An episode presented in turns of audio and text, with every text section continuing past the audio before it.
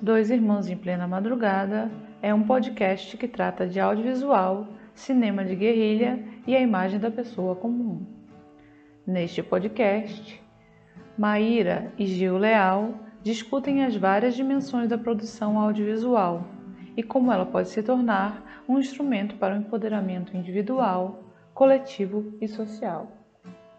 Esse podcast foi ganhador do Prêmio Culturas Integradas da Fundação José Augusto Governo do Estado do Rio Grande do Norte, através da Lei de Incentivo Aldir Blanc.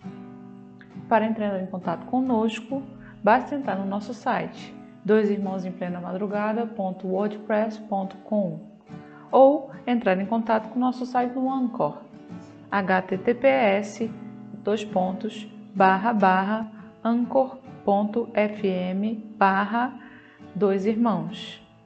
Anchor se soletra a-N-C-H-O-R.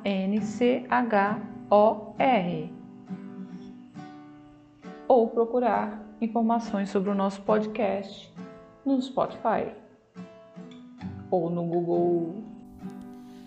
Este é o quinto e último episódio do podcast Dois Irmãos em Plena Madrugada. Como vocês sabem, a gente tem realizado esses podcasts, eu, Maíra Leal, e o meu irmão Antônio Gil Leal e a gente trata nesses podcasts de produção audiovisual e cinema de guerrilha, o que a gente chama de cinema de guerrilha, que é produção independente sem nenhum recurso. Mas nesse episódio que deveria tratar, o tema desse episódio é basicamente discutir é, progressos e limites para a produção de audiovisual local. Mas além desse tema, a gente vai falar também sobre o futuro desse podcast. Como vocês sabem, esse podcast teve apoio da Lei de Incentivo Aldir Blanc, da Fundação José Augusto, é, Rio Grande do Norte. Natal, Rio Grande do Norte, né? Nós somos de Natal. E com o incentivo, a gente teve a oportunidade de enfrentar e descobrir e aprender a realizar esse podcast. E durante todo esse processo, a gente aprendeu muitas coisas. Estou falando, claro, pessoalmente de mim que aprendi muita coisa com esse podcast, muita coisa ouvindo meu irmão falar sobre a produção de cinema e sobre os filmes dele e sobre como ele vem produzindo os filmes dele de maneira independente desde 2020, passando por 2021. E a gente tratou tanto do Cordel da Rainha Louca, como a gente vai tratar também do outro filme que ele vai falar daqui a pouco sobre ele. Mas basicamente a gente tem falado sobre os processos da produção é, independente de audiovisual. E aí, é, nesse processo de descoberta sobre o, é, a feitura, a realização de audiovisual, também passei pelo processo de descoberta da realização é, de um podcast. E dentro desse processo, a gente realizou cinco episódios, sendo esse o quinto. Mas para o ano que vem, é, eu estou planejando continuar com o podcast, Dois Irmãos em Plena Madrugada só que mudando um pouquinho o formato. E a gente ainda vai estudar qual vai ser a formatação exata desse podcast, porque a gente vai adaptar esse podcast para realizar também entrevistas, para realizar também, é, vamos dizer assim, um, uma experimentação com o formato de podcast e também para falar sobre os nossos próximos é, projetos, nossas próximas aventuras juntos e separados. E também é, nessa mudança de formato, eu tenho pensado muito da gente realizar um podcast um, podcast um pouco mais curto, entre 7 e 15 minutos no máximo. E nesse podcast a gente vai ter tempo e vai ter oportunidade de discutir coisas diferentes. E alguns episódios vão ser gravados por mim, Outros episódios podem ser gravados independentemente pelo Gil.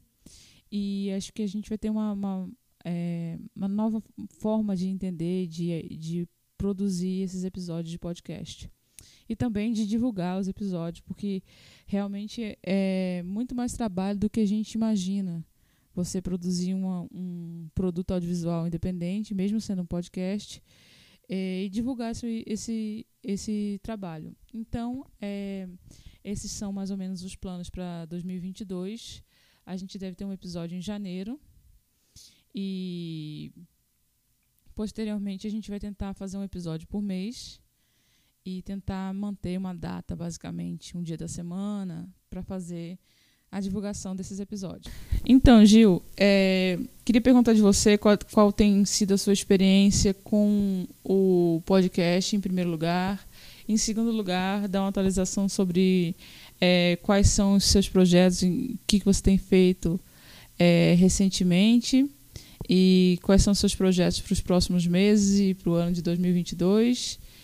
E além disso, também a gente volta para fechar essa conversa sobre esses limites e as possibilidades de realização de audiovisual independente e como a gente já tratou disso em outros episódios também falar sobre um pouco sobre é, como é que você mantém uma cadeia produtiva, é, por que, que audiovisual é difícil de fazer é, sozinho, é, por que, que para a melhoria dos produtos, da qualidade dos produtos audiovisuais, você precisa é, investir é, dinheiro na produção deles, porque cada profissional que vai se envolvendo dentro de, da produção de um filme, mesmo que seja é, audiovisual, é, vamos dizer assim, que a gente está chamando de guerrilha, cinema de guerrilha, é, quanto é custoso, quantos profissionais acabam se envolvendo na produção de um filme bastante, de um vídeo bastante simples.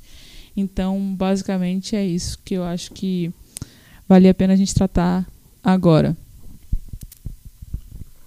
É, boa noite. Bom, para começar, é muito interessante essa possibilidade da gente estar tá, é, pensando com alguma distância né, acerca do trabalho que a gente vem desenvolvendo. Né, a gente ter essa oportunidade de parar e observar é muito boa. Eu queria agradecer aqui essa oportunidade.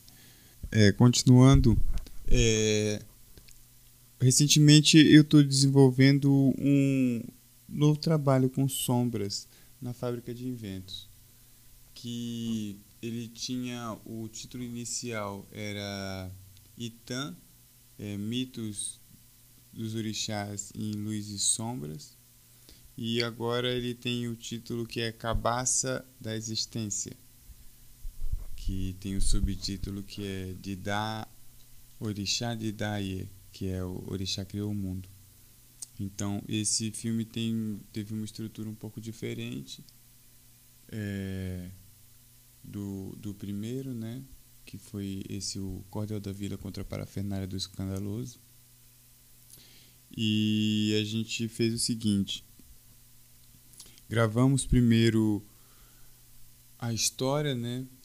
Que a gente pegou um sistema simples de gravação e foi até o, o Pai Melk para ele contar umas histórias, né? E ele contou. É, é porque essas, essas histórias são a teogonia do mundo, né? De origem do mundo, segundo os orixás? Ou eu estou errado? É, justamente. É uma, uma. Uma. Meio que uma dessas versões da, da história do mito da criação, né? E aí ele contou e a gente gravou lá e foi muito interessante porque já vem com várias informações, né? O som, o som dos pássaros, o som das folhas, é... E aí, com esse base desse áudio, a gente transcreveu e foi construindo um roteiro que ia ditar mais ou menos as imagens com as quais a gente iria construir a montagem desse filme. E é, foi um, um, trabalho simples nessa primeira parte dessa edição dessa, dessa fala, porque a história estava muito bem contada com começo, meio e fim. E nós começamos a criar os desenhos que viraram posteriormente as sombras cortadas de silhuetas, né? Então, basicamente, é, é, o roteiro se construiu durante o processo mesmo de criação do filme, né? É, e aí, é, depois eu, eu fiz, eu mesmo fiz esses desenhos e depois esses desenhos foram passados para essas silhuetas, né? Algumas em PVC, aí outras a gente usou papel. E quem construiu comigo foi o Ramon e o Temi. né, depois de eu ter feito esses desenhos, eles, eles construíram. O Temi também trabalhou com uns recortes, com chapa de. essas chapas de radiografia, né? E aí na, na, na filmagem a gente teve a ajuda da Aya também. Bom, é, outra coisa que foi gostoso de fazer também foi pequenas animações com objetos, né? Como esse filme trazia esse universo do, da cultura afro-brasileira, especificamente o candomblé. Então a gente trouxe objetos, né? É, é, reais, né? Para representar a, a, a eles mesmos. Aí foi o caso do Obi, que como chamou a nós de cola. E aí a gente fez uma, uma brincadeira, uma alusão a, a, alegorias de deidades assim como sabedoria, é, felicidade, que são coisas quase divinas que a gente tem como referência para uma vida feliz, né? uma vida boa.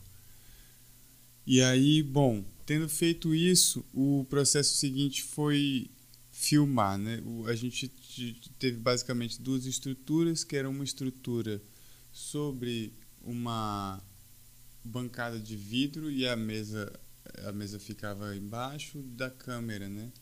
A câmera filmando de cima.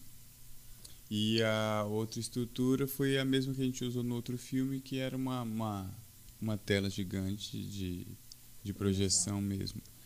E aí isso foi se desenvolvendo. É, foram três dias de filmagem, basicamente. É, tiveram outras experiências também, por exemplo, com água. A gente filmou o, a sombra da água, né? Essa parte a gente fez com a luz do sol mesmo. E aí manipulou a água, a água com tintura de diferentes maneiras para ver essas essas essas sombras e esses reflexos da água como eles se comportavam e as texturas que eles criavam, né? Esse filme eu também usei mais material de arquivo do que o primeiro, esse curta-metragem. E deixa eu ver outra coisa curiosa, diferente eu acho que foi a pesquisa dele, ela foi mais extensa do que o outro, né? A gente tinha também um, um assim, tem uma infinidade, um gargalo histórico muito maior, né? O outro ele tratava de uma história que é no máximo há 100 anos atrás. Agora esse é uma história muito mais antiga. Então eu cheguei a visitar alguns acervos, né, é, digitais de, de grandes museus como o British Museum. E lá a gente tem um, um, um repertório enorme de, de arte iorubá, afro-brasileira. É, não só afro-brasileira, mas africana, né, de, de, diferentes, de diferentes diásporas como a brasileira. E a gente usando esse material aí deu uma enriquecida também, dá um peso muito especial. Aí também tem uma música que foi cantada pela mãe Márcia, que é, por sinal, minha avó de santo, a mãe da minha mãe Celina, que também é mãe de santo do tio Melk de Xangô. Então foi um filme todo feito em família, assim, pessoas que também se correlacionam é, no ambiente né, religioso. É, os companheiros também eu já conhecia o, o Temi, o Atemi de longa data, né? Mas o Ramon eu vim conhecê-lo no, no ambiente lá do terreiro. E aí lá ele também filho de Oxóssi, a gente se aproximou e não sei o que, eu fui descobrir que ele era músico e que ele tem esse trabalho com madeira, coisa e tal. E Aí poxa, pode ser uma, uma boa a gente fechar um, um uma ganguezinha e, quando a gente conseguir resolver tudo entre nós mesmos aí, dessas funções que tem para fazer referentes a esse, a esse curta-metragem. E assim foi. É, ele gravou é, várias passagens super interessantes com baixo acústico, né? A gente tentar fazer uma meio que Mickey Mousear um pouco a animação, né? Fazer um, algumas correspondências sonoras a movimentos ou a humores dos, dos personagens. E, e a gente gravou uma série de instrumentos de percussão, alguns criados pelo Temi né? E aí esses instrumentos também que simulam a os movimentos da natureza, como chuva, é, água do rio ou trovão. Né? A gente tem instrumentos interessantes de mola que simulam trovão. E bom, e, e, esse era o leque de de coisas que a gente que eu tinha à mão para montar esse filme, né? Aí na hora de sentar para montar ele, criar essa, essa interlocução, essas partes, é que foi talvez um, um desafio grande, né? Porque na realidade a, a, montagem você pode dividir ela em, em, várias etapas e várias pessoas poderiam trabalhar na edição de um filme, né? elas trabalham né, geralmente. Que então você tem é, começa com assistente de edição, começa com logger, na verdade.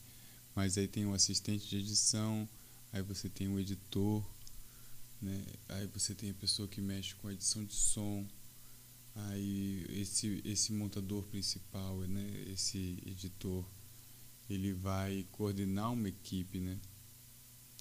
E aí essa equipe também passa pela finalização, que na finalização você vai fazer animações, você vai fazer correção de cor, você vai mixar o, o som e, e, enfim, gravar outros sons, ou no caso de animação geralmente costuma ter muito foley, que é o, o som que segue o movimento né, dentro do quadro ou no extra, extra quadro. É, enfim, e aí é, a gente conseguiu engendrar essas coisas e esse, esse som foi pro, pro Erison, que é um, um também um filho de Oxóssi. E, né? É, tirando, eu acho que até as mães, os pais de santo devem ter também, todo mundo Oxóssi. Aí é, a gente passou a esse material para o Erison para ele fazer essa mixagem. E aí na mixagem de som você também tem, tem muitas opções. Por exemplo, uma coisa simples é você poder fazer com que o som saia de determinadas direções ou você tirar o som de fundo de uma fala, né? Por exemplo, no caso a narração do Pai Mel que a gente gravou, ela é, com um som ambiente muito presente de folhas, farfalhar, pássaros, porque tem muita natureza no entorno do terreiro, né? Mas é, em dado momento, se você tira isso, você cria também um outro ambiente para o personagem. Já também você teria que é, é, recriar essa, esse ambiente que som esse ambiente vai ter. Né? É. Então a gente está nesse nesse, nesse momento agora. Eu tenho uma pergunta para você na realidade, porque é, os teus dois filmes, é, tanto o Cordel da Rainha Louca, que a propósito ganhou o Prêmio Hangar de trilha sonora original, né, tem uma, uma a música vai ter uma importância muito grande, o som vai ter uma importância muito grande. E aí, conforme você está falando agora sobre é, o seu novo filme, você também está dizendo que nesse novo filme o som tem uma importância muito grande.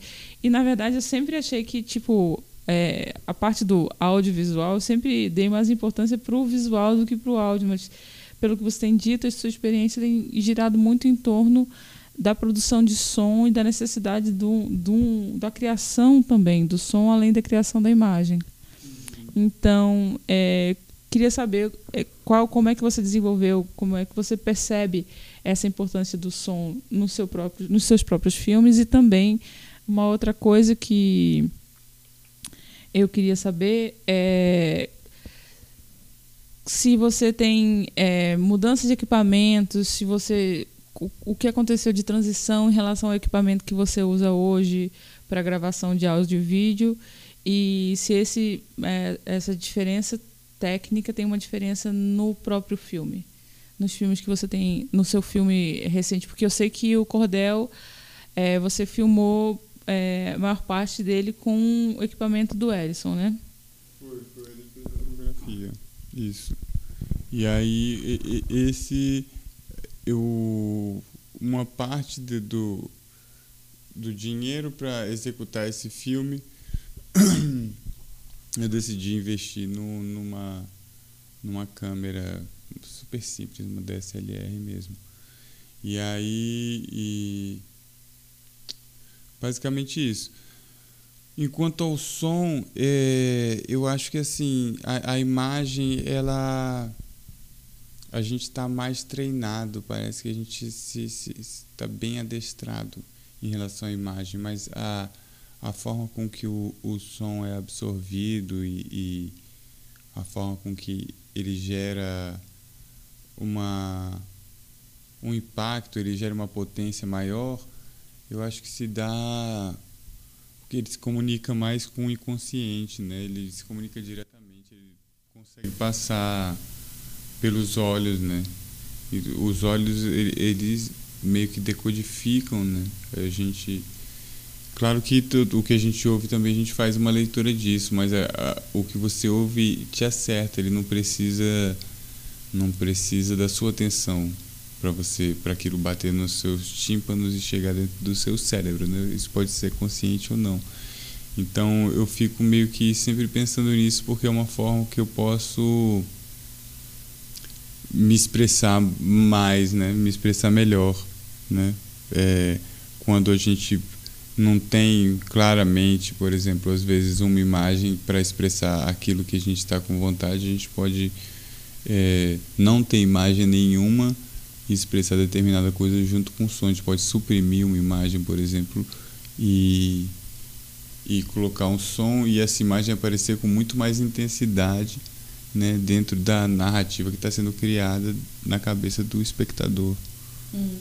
Né? É porque do ponto de vista de quem vai, é, é, eu acho que de quem, por exemplo, escreve roteiro ou cria narrativa necessariamente, quando você não cria uma narrativa para o audiovisual, você não imagina, é, eu pelo menos não imaginava a quantidade de som que você precisa produzir, o som ambiente, o ruído, é, para você criar uma, uma também uma semelhança com a realidade para que o, o, espectador não, não se retire né, do, do filme ou do, ou do produto audiovisual. Então, isso é bastante interessante, porque quando você está escrevendo uma história, não necessariamente você pensa no som. Mas, especialmente dentro dessa narrativa, um, do Cordel, que era uma narrativa é, de cultura popular, que tem muito a ver com oralidade e também é, no Itam, qual é o nome novo do Itam? É, Cabaça da Existência. No Cabaça da Existência, é, que também é um, sobre a teogonia iorubá, a criação do mundo e as histórias dos orixás, é, também tem muito a ver com oralidade e ancestralidade. Então, assim, obviamente que as suas histórias têm uma importância, o som vai ter uma importância é, muito grande dentro dessas histórias. Então, é, basicamente, eu acho que aquela grande história sobre é, produzir som e sobre gravar som, eu ainda acho que talvez seja esse um dos maiores desafios para quando você vai produzir um, um filme pequeno, um filme independente, um não necessariamente um filme, mas um produto audiovisual independente, porque é, é difícil também aprender a gravar áudio. É uma coisa que tipo, basicamente ninguém te diz que você para você fazer um filme legal, para o filme ficar bom, você precisa ter um áudio bom. E na verdade é a primeira coisa que as pessoas notam quando o filme, ah, não, esse filme não é muito bom, é porque o, o áudio não funciona bem. Então eu achei assim, eu acho também muito interessante dentro dessa temática desse episódio da gente pensar no som como fundamental para o desenvolvimento da imagem para os produtos audiovisuais. E basicamente é, eu sei que você comprou um microfone, que você está usando um microfone. É, que eu não sei qual o microfone. Um gravadorzinho, um gravador de áudio. Um gravador é, simples. É, acho que é Zoom H6. É, que é um, um gravador que você nem está fazendo captura de áudio em estúdio, nem nada disso. Você está fazendo a, a gravação. Você fez a gravação do Pai Melco justamente no ambiente lá do terreiro. É, que é em Extremóis, é isso? Uhum. E, e, mas você acha que contribuiu muito né, para a produção dos filmes o, a aquisição do, do, do gravador?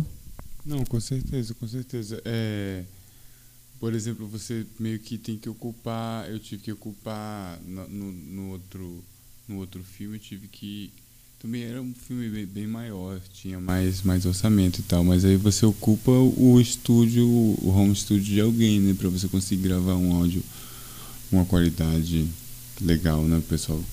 Tem um microfone, isso depende do, também do tipo de microfone que você tem, né? E do programa que você vai captar e aí esse programa ele pode abrir espaço para você é, transformar o, o som de alguma forma, né? Que você captou. Você pode dar, deixar uma voz mais grave ou, ou enfim, você pode passar ela por vários efeitos, né? Plugins. E isso abre aí um outro leque enorme de possibilidades. Então, é, nesse último episódio, eu quero só que a gente é, termine é, nossos pod, nosso podcast Dois Irmãos em plena, em plena Madrugada. Em primeiro lugar, agradecendo à Fundação José Augusto pelo prêmio que propiciou esse início de trabalho, que eu tenho muito mais curiosidade para realizar esse podcast. Então, eu acho que mudando o formato um pouco, eu tenho a tendência de criar mais episódios. É, ao mesmo tempo, queria agradecer ao Gil por essas conversas que a gente acabou tendo várias vezes para gravar os episódios. E, agradeço, eu que agradeço. E a gente teve também a oportunidade de aprender mais um com o outro também nessa experiência. E uma outra coisa que, finalmente, é falar sobre. Basicamente, eu falei um pouco no início sobre os planos para o ano que vem. E eu vou perguntar aqui ao Gil quais são os planos dele para o ano que vem. E eu desejo a todos vocês um ótimo ano novo, que seus sonhos se realizem e que a gente consiga produzir as coisas que a gente tem vontade e que a gente tenha sempre um, um, uma ideia dentro da nossa cabeça que a gente possa criar, que a gente possa desenvolver, que a gente encontre companheiros e parceiros e amigos para trabalhar nesses projetos com a gente. É, feliz ano novo e até o ano que vem. É isso, pessoal. Feliz ano novo e Ano que vem promete, vamos fazer o possível aí para tirar esse faxínora do poder o quanto antes. Um beijo e boa noite.